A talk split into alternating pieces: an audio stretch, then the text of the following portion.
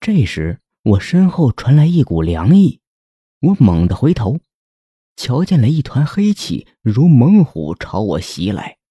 这并不是幻境，是那家人的冤魂所组成。我快速的弯腰，躲过了黑气的袭击。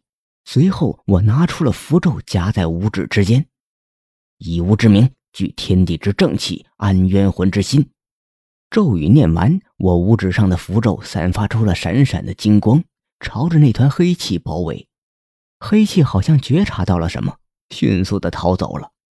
金光消失，我看了眼黑气消失的方向，心里有了数。我收起符箓，同时周围的一切也恢复了正常。我站在原来的位置，看着四周，依然没有看见老奴等人。我若有所思的想了想，坐在一旁。这时候的磁场已经达到了阴五的阶段，也就是最阴盛危险的阶段。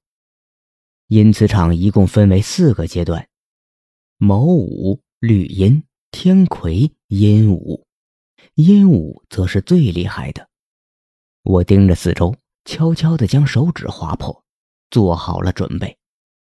小准，这时我听见女人的声音从我身后传来。我回头看向身后，身后出现一团黑雾。我没有瞧见女人。我欲要出手时，女人忽而从黑雾里走了出来。女人身后的黑雾才慢慢的消失。我看向女人，女人并没有受伤。我舒了口气。